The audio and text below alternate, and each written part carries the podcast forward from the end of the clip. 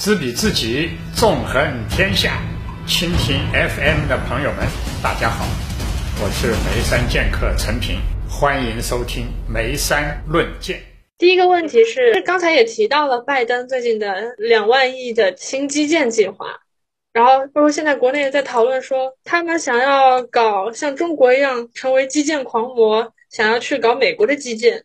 您觉得他们能搞成吗？因为拜登他现在已经公开站出来说，中国认为我们干不成，我们就是要做成给他们看。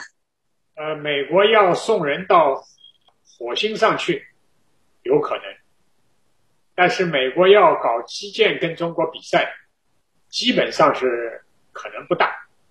为什么呢？他，我给你算算一下好了，美国的这个基建的成本，包括美国军备竞赛的成本，现在这个中国讲什么这个购买力评价，对吧？说人民币，比如说加一加一倍、两倍。我的看法，美国要做成跟中国类似的事情，比如说生产同样的这个基建的东西，起码是五到十倍，所以两万亿是根本不够的，十万亿都打不下来，这是第一条。第二条，速度，中国一年能干成的事情，美国五到十年才能干成。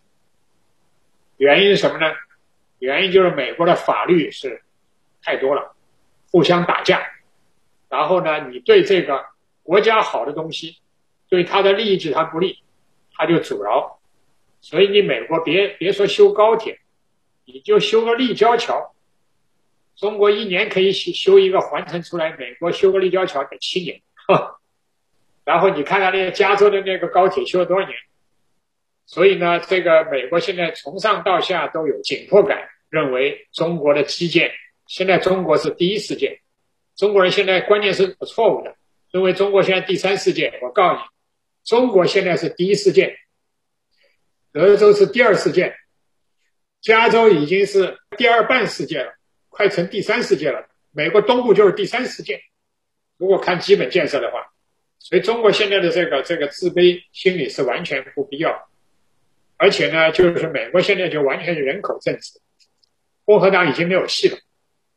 为什么呢？因为美国每年新增的这个人口，有投票权利的大概是一千到两千万，三分之二都是有色人种，有色人种肯定投民主党的票，所以共和党只是搞各种各样的小动作，来延缓这个人口革命的后果。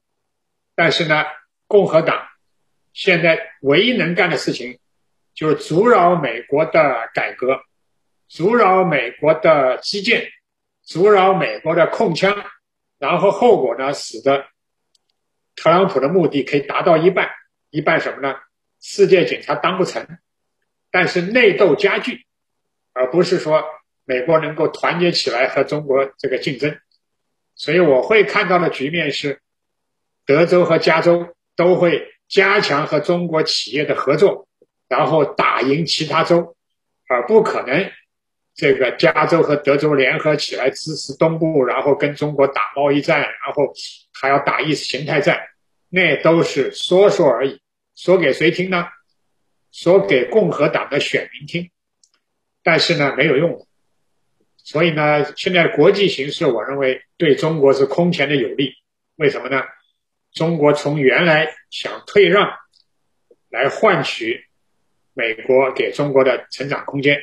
现在发现走到头了，你越退让，他越越认为你越软弱可欺。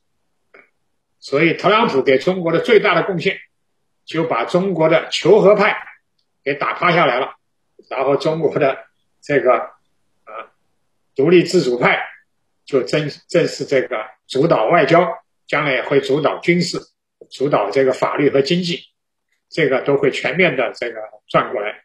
所以，我认为中国未来的二十年就是世界经济重心从这个美国向这个东亚移动，然后呢，欧洲就是很简单的问题，就是选边站。